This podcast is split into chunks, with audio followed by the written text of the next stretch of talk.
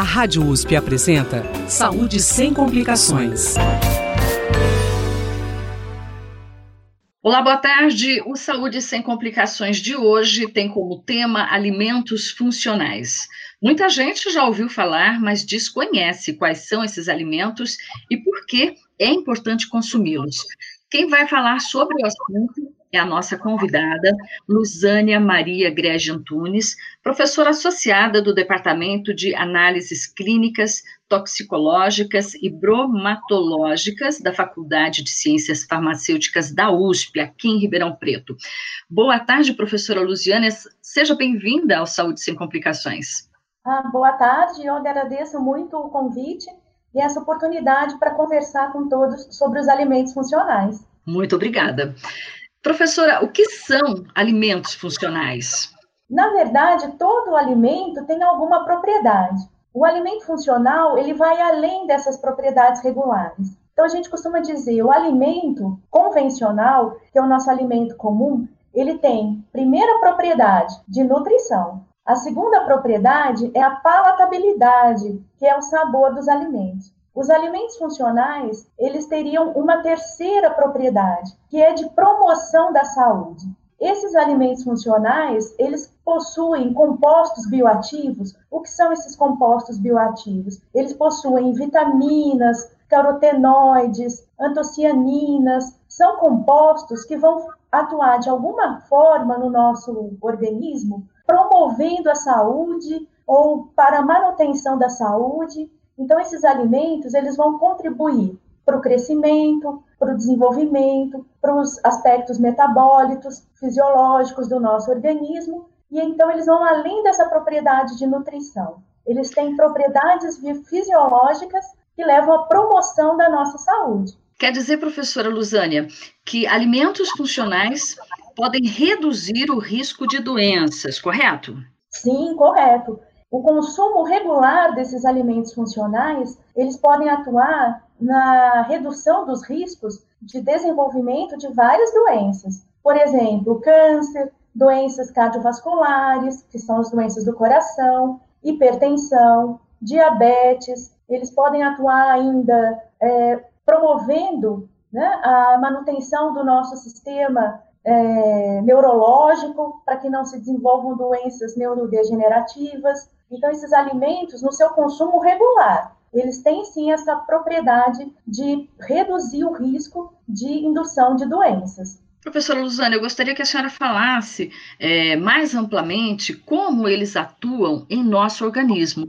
Esses alimentos funcionais, vamos dar alguns exemplos, né, para a população poder entender melhor. Então, nós temos alimentos funcionais na laranja, né, nós temos a vitamina C, então, é, a laranja pode ser considerada um alimento funcional. No tomate, nós temos um composto chamado licopeno, que é um carotenoide que dá aquela cor vermelha. Então, o tomate, ele também é um alimento funcional.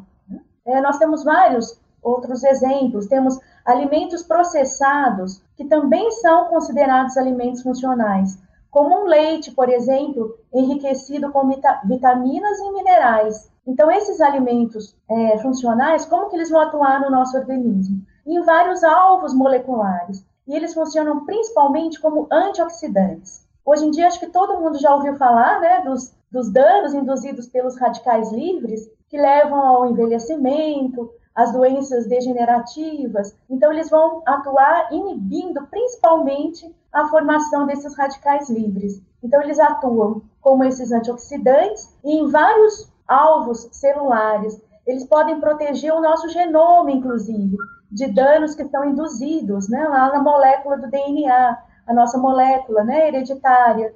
Então, é importante, eles têm várias funções no nosso organismo. Então, é necessário que eles sejam consumidos de forma regular. Mais Sim. ou menos é, é, exemplificando, professora, de que forma, assim, em uma semana, por exemplo?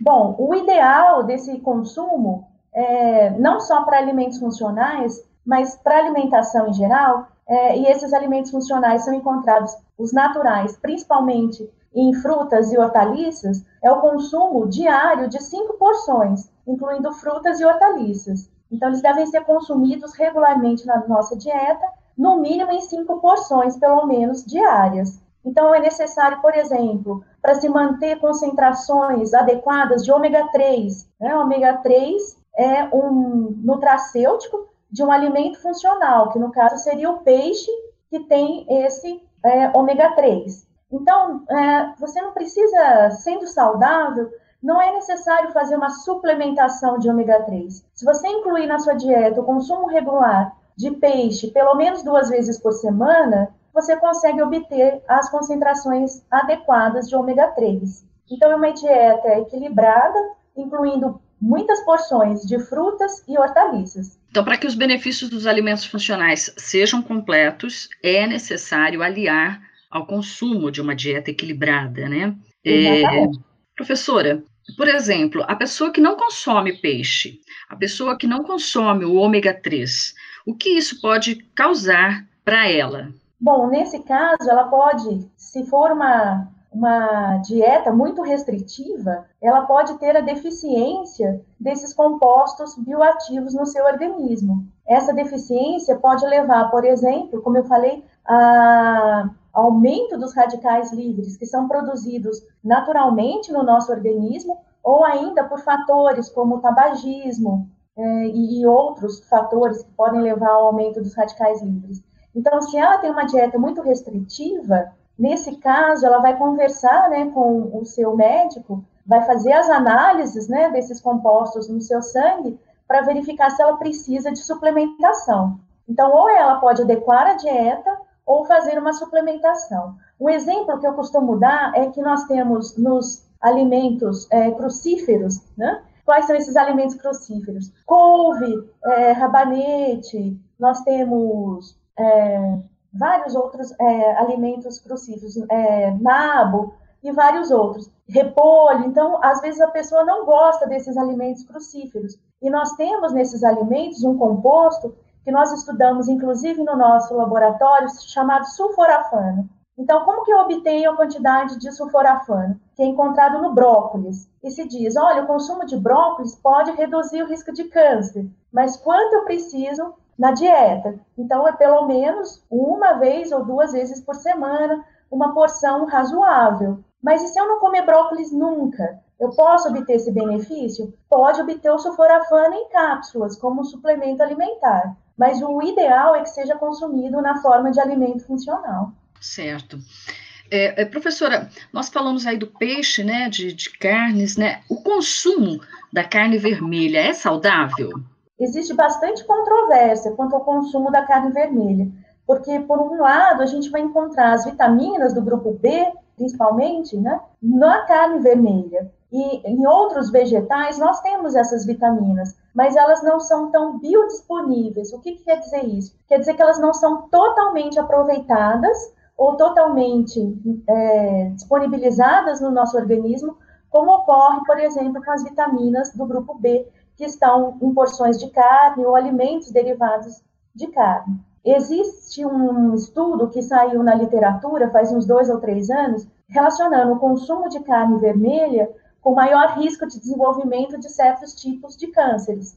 Então, alguns dados epidemiológicos mostram isso. Pode-se tirar totalmente a carne vermelha da dieta? É possível, mas tem que ser, então, uma dieta muito equilibrada, com um consumo bem diverso de leguminosas, hortaliças, frutas, que vão tentar repor, equilibrar essa concentração das vitaminas, principalmente do grupo B. Das carnes, Existe uma que é melhor para o consumo, professora?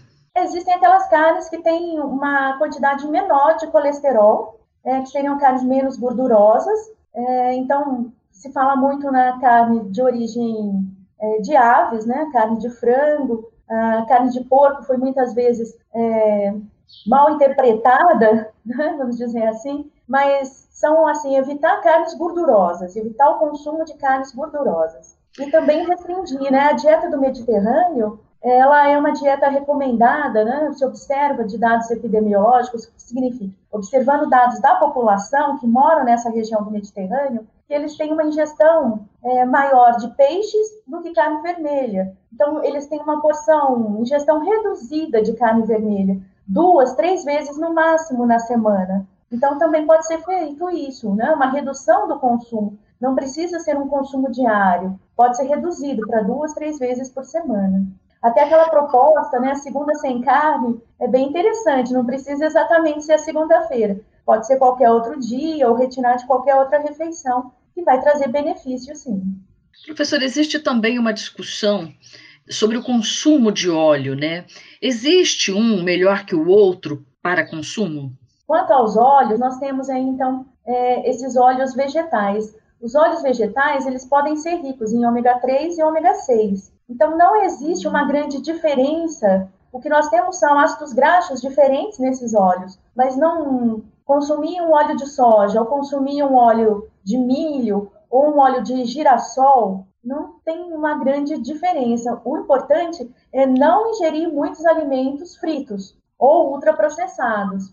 Nós temos sim benefícios de consumo de azeite. Então, o azeite é, extra virgem, ele é um produto né, diferenciado e ele tem sim os seus benefícios, porque ele tem uma grande quantidade de compostos antioxidantes. Mas o azeite, ele também não deve ser aquecido em altas temperaturas, para usar como uma fritura, porque ele pode perder parte de suas propriedades. Então, falar de um óleo né, é melhor do que o, outro, né, aí depende muito da quantidade que é consumida e não do óleo em si. Eu ia justamente perguntar para a senhora a respeito do azeite, que eu sempre ouvi que o azeite não deveria ser aquecido, né? E ultimamente a gente tem ouvido, de, eh, tem ouvido, tenho lido que o azeite pode sim ser aquecido.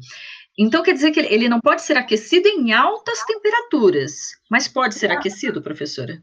Ele vai perder, sendo aquecido, ele vai perder alguma parte dos seus compostos. Mas se for rapidamente, né, num, num refogado, alguma coisa assim, baixas temperaturas por pouco tempo, ainda consegue manter. O natural é melhor do que o processo de aquecimento. Mas e, também o cuidado com esse azeite extra virgem. Se ele realmente né, é um produto original, um produto certificado, porque tem muitos óleos misturados, né? São misturas de óleo, um óleo vegetal qualquer com o azeite. Certo. Professora, e quais são as frutas oleaginosas e por que devem ser consumidas também? Bom, as frutas, nós temos várias frutas que são esses que têm esses compostos bioativos. Tem até algumas frutas que são chamadas na, na literatura de superfrutas, porque elas têm uma quantidade muito grande de compostos bioativos. Por exemplo, o açaí. Então, o açaí seria uma, uma superfruta, porque ele tem benefícios para a saúde ele tem efeito antioxidante, ele, em nosso laboratório, nós vimos um possível efeito anti-inflamatório do uso do açaí.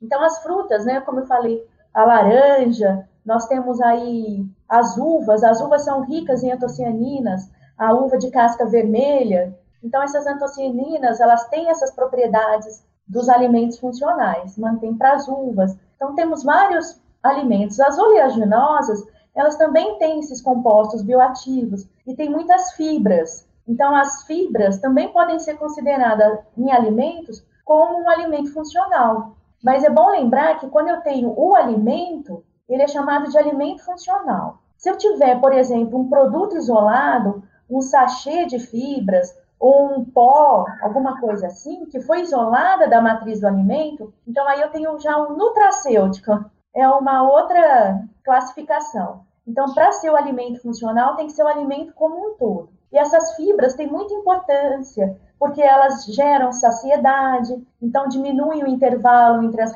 elas aumentam, né, o intervalo entre as refeições. Isso é importante para quem faz dietas de perda de peso. Ela regula, né, a glicemia, reduz o colesterol. Então é importante esse consumo de fibras que são encontrados em oleaginosas. Professora, e o que são as frutas oleaginosas? Quais são? As frutas e as sementes oleaginosas são aquelas que são ricas em gorduras e óleos. E nós temos como exemplo as castanhas. Então, entre as castanhas, nós temos as nozes, a avelã, a amêndoa, a nossa castanha do Pará ou também castanha do Brasil. Elas são muito ricas em ômega 3 e a castanha do Pará, ela é rica em selênio. E o selênio é um antioxidante muito poderoso.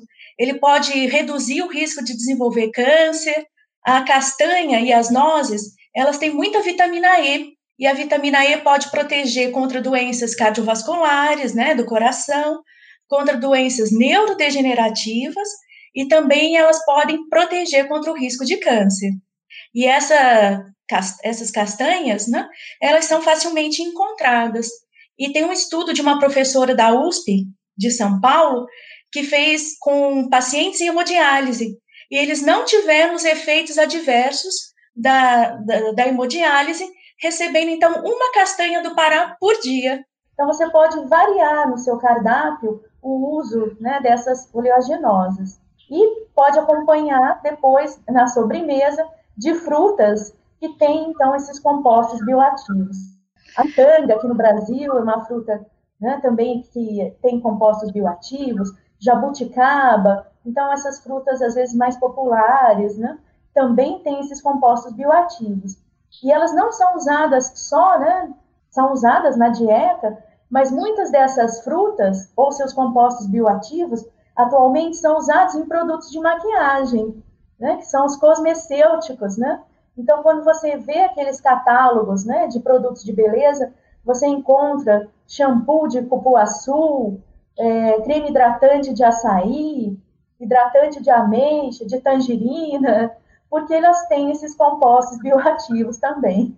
Olha que maravilha. É, professora, a senhora falou rapidamente aí da uva, né? As frutas vermelhas, é, a mora, a framboesa, mirtilo, né? A, a, que, benefício elas, que benefícios elas oferecem para a nossa saúde? Ah, são muitos benefícios. Então, essas frutas vermelhas, elas têm, é, ou na sua polpa ou na sua casca, compostos que são conhecidos como antocianinas. Então, nós temos várias classes de antocianinas. E essas antocianinas, elas têm essas propriedades antioxidantes, são excelentes antioxidantes. Também apresentam é, propriedades anti-inflamatórias, então elas podem ajudar a modular o sistema imune, elas podem a, atuar também na prevenção de danos que são induzidos no nosso genoma, então diminuindo o risco de desenvolvimento de câncer. Então essas frutas vermelhas têm um papel bem importante para a nossa saúde. Estudos indicam, professora, como a senhora também já falou, né, que uma dieta rica em antioxidantes reduz os riscos das principais doenças humanas, né? Quais alimentos, além desses que a gente já falou, contêm esses antioxidantes e em que quantidade eles devem ser consumidos para que para se ter realmente resultados? Então, na laranja, nós temos a vitamina C quanto que nós devemos ingerir de vitamina C diariamente? É recomendado em torno de 90 miligramas por dia para o indivíduo saudável, até 100 miligramas por dia. Então, a concentração de vitamina C vai depender muito do tipo da laranja. Então, o ideal é combinar essas cinco porções, como eu disse, de, de frutas e hortaliças na dieta, para você conseguir obter essa quantidade adequada de antioxidantes. É claro que em algumas situações especiais você precisa de uma ingestão maior. Por exemplo, para os tabagistas, eles é, estão expostos, então, a, a produtos que vão induzir um aumento das espécies radicais, né, das espécies reativas no seu organismo. Então, quem é tabagista precisa aumentar um pouco né, a sua quantidade, talvez 200, 300 miligramas por dia, se for só vitamina C, aumentar a ingestão dessas frutas e vegetais para obter uma quantidade maior de antioxidantes. Então, praticamente todas as frutas, as hortaliças, elas acabam tendo algum valor, alguma quantidade desses compostos antioxidantes. Na uva, nós temos o resveratrol. Então, o resveratrol é um composto bioativo, né? Composto bioativo encontrado na uva. Esse resveratrol, ele tem muitas propriedades. Então, ele, com o consumo regular, por exemplo, de um cacho de uva por dia, você obtém uma quantidade, uma determinada concentração. Agora, se esse indivíduo tiver alguma doença e quiser usar o alimento como um adjuvante, né, quer dizer, junto com algum medicamento para o tratamento dessa doença, talvez ele tenha que usar o resveratrol na forma de um suplemento alimentar porque talvez ele não consiga obter a quantidade que ele precisa para ter o efeito fisiológico somente com a ingestão das uvas, porque o resveratrol ele não é 100, não é 100% na uva, então não são 100 gramas de uva, 100 gramas de resveratrol. Então, talvez em algumas situações a pessoa precise realmente dos suplementos alimentares. Professora, alimentos funcionais também são encontrados na forma de industrializados?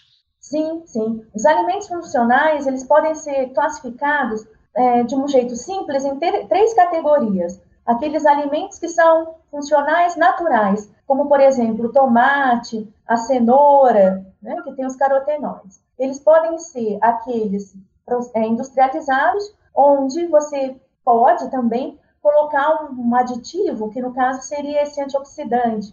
Então, pode ser um leite enriquecido com vitaminas ou pode ser um pão, né, um pão de forma, onde você vai colocar ali o ômega 3, vai colocar outros antioxidantes, vitaminas, minerais. Então, também pode ser um produto processado. A terceira categoria seria esses processados, né? é, não processados, vamos dizer, industrializados, com mais de um composto bioativo. Então, aqueles achocolatados, que nós temos é, várias vitaminas, vários minerais, só que é preciso cuidado no consumo, porque ele vai ter um valor energético alto. Mas sim, os produtos industrializados podem ser considerados alimentos funcionais. Quer dizer que a pessoa que consome, ao invés de laranja, o suco de laranja, ao invés da uva, o suco de uva, também consegue benefícios. Com relação aos sucos, nós precisamos que não são caseiros, nós precisamos ter bastante atenção, porque geralmente esses produtos têm uma grande quantidade de açúcar, é, então o valor calórico vai ser muito alto. E uma, sempre existe uma perda desses compostos bioativos quando você processa. Então, o ideal seria o consumo da fruta, melhor do que o do suco. Nesses sucos, geralmente na embalagem, vem uma informação, né? Informação nutricional e não aparece muitas vezes esses compostos bioativos. Por lei no Brasil, eles não precisam ser descritos nos rótulos. Então a pessoa não sabe se tem ou não tem.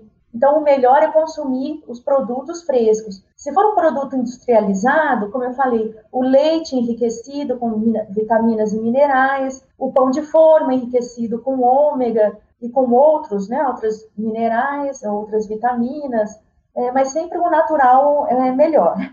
Professora, eu vou, eu vou insistir mais, é, mais um pouquinho só, porque é, a, a, a, gente vê que a população hoje consome muito suco, é, esses sucos de garrafa, né?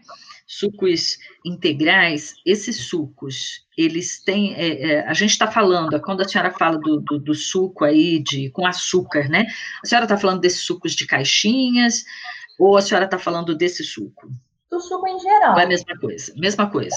Em geral. Porque quando você pega um litro de suco, né, numa garrafa ou na caixinha, você vê ali geralmente a informação de quantas frutas foram utilizadas para fazer aquele suco. Então, às vezes, para um litro foi usada duas unidades da fruta. Então, nós temos ali tem o seu valor, mas nós temos outros componentes, né? Que, como eu falei, pode ter muito açúcar, ou mesmo que seja um light ou um diet, não tem a mesma concentração do que o produto, é, do que a fruta original. Né? Sempre vai ocorrer uma perda nesse processamento.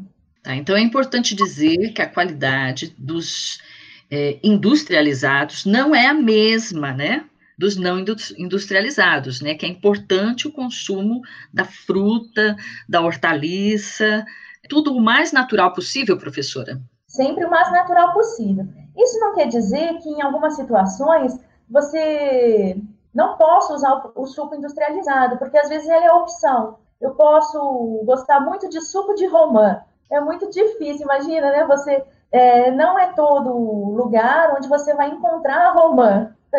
Ela não é uma fruta assim tão popular como laranja, banana, é, melão, uva. Então você gosta de suco de romã.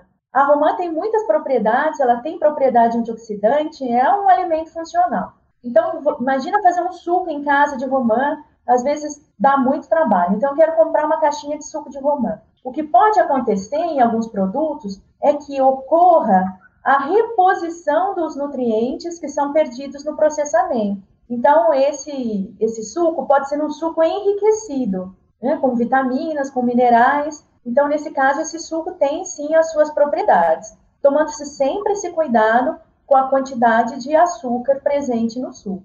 Professora, alimentos funcionais são de custo acessível, então? São, são os alimentos, inclusive pela definição, né? Então, são, qual é a definição de alimentos funcionais? São alimentos ou parte do alimento que são consumidos de forma regular na dieta e que vão apresentar essas propriedades fisiológicas de promoção da saúde. Né? A Anvisa, aqui no Brasil, é, ela mudou a sua resolução, né, o marco de suplementos alimentares. Então, hoje em dia, alimentos funcionais estão dentro de suplementos alimentares, desde 2018. E ela diz que tem que ser parte do consumo diário, cotidiano. Então, alcachofra, vou dar um exemplo. Alcachofra é um alimento funcional. Mas eu sempre pergunto para os meus alunos, qual a frequência da alcachofra nas suas refeições? então, para nós, né, é relativamente rara. Então, ela não seria um alimento funcional no Brasil. Que alimentos funcionais nós teríamos aqui? É, como eu falei, as frutas, né? não precisa ser exatamente a uva, que é um pouco mais cara, nós temos a laranja, temos o melão, o mamão também tem carotenoides, nós temos as leguminosas, então nós temos o feijão, temos é, lentilha, temos as hortaliças todas. Então, dá para fazer uma alimentação equilibrada, custo acessível, com alimentos funcionais. Professora, para a gente encerrar, eu gostaria, a senhora já citou aí alguns alimentos funcionais de baixo custo que podem estar na nossa mesa todos os dias, né? Mas, rapidamente, um cardápio tendo como base alimentos funcionais, acessíveis a qualquer pessoa. Por exemplo, é, vamos montar aí um cardápio para o almoço. Uhum. É, eu colocaria, então, pelas experiências do nosso laboratório, né, com compostos bioativos, o brócolis, né, que tem o sulforafano. Então, colocaria brócolis, colocaria cenoura, que tem o beta-caroteno, para ter um prato bem colorido. Pode ter o feijão, não entraria tanto como alimento funcional, mas colocaria algum tipo de carne, por causa da presença da, da vitamina do complexo B. A combinação brasileira, arroz-feijão, é bem perfeita, porque ela fornece os nutrientes né, que a gente precisa é, para nossa alimentação. Então, seria uma, uma alimentação assim bastante colorida, né, com frutas, hortaliças, e na sobremesa, então, as frutas, ou uma porção de uva, de laranjas, melão, mamão, ah, pode ser também, se conseguir encontrar romã, ou várias frutas vermelhas, maçã, morango. Tá bom, muito obrigada, professora Luzânia Maria Grege Antunes, professora associada do Departamento de Análises Clínicas, Toxicológicas e Bromatológicas da Faculdade de Ciências Farmacêuticas da USP de Ribeirão Preto. Professora, muito esclarecedora a sua entrevista, viu? Esse nosso bate-papo, viu? Muito obrigada mesmo. O Saúde Sem Complicações vai ao ar toda terça-feira às 13 horas, com reapresentação aos domingos às 17 horas. E você também pode acessar todos os programas já exibidos através do www.jornal.usp.br. Tem sugestões de novos temas? Tem dúvidas a respeito desse tema que nós acabamos de abordar, alimentos funcionais? Então escreva para o imprensa.rp@usp.br. Com apoio de produção da estagiária Flávia Coutre, o Saúde Sem Complicações volta na próxima terça-feira com um novo tema. Muito obrigada por sua audiência e até lá. Saúde Sem Complicações. Apresentação: Mel Vieira. Trabalhos técnicos: Mariovaldo Avelino e Luiz Fontana. Direção: Rosimeire Talamone.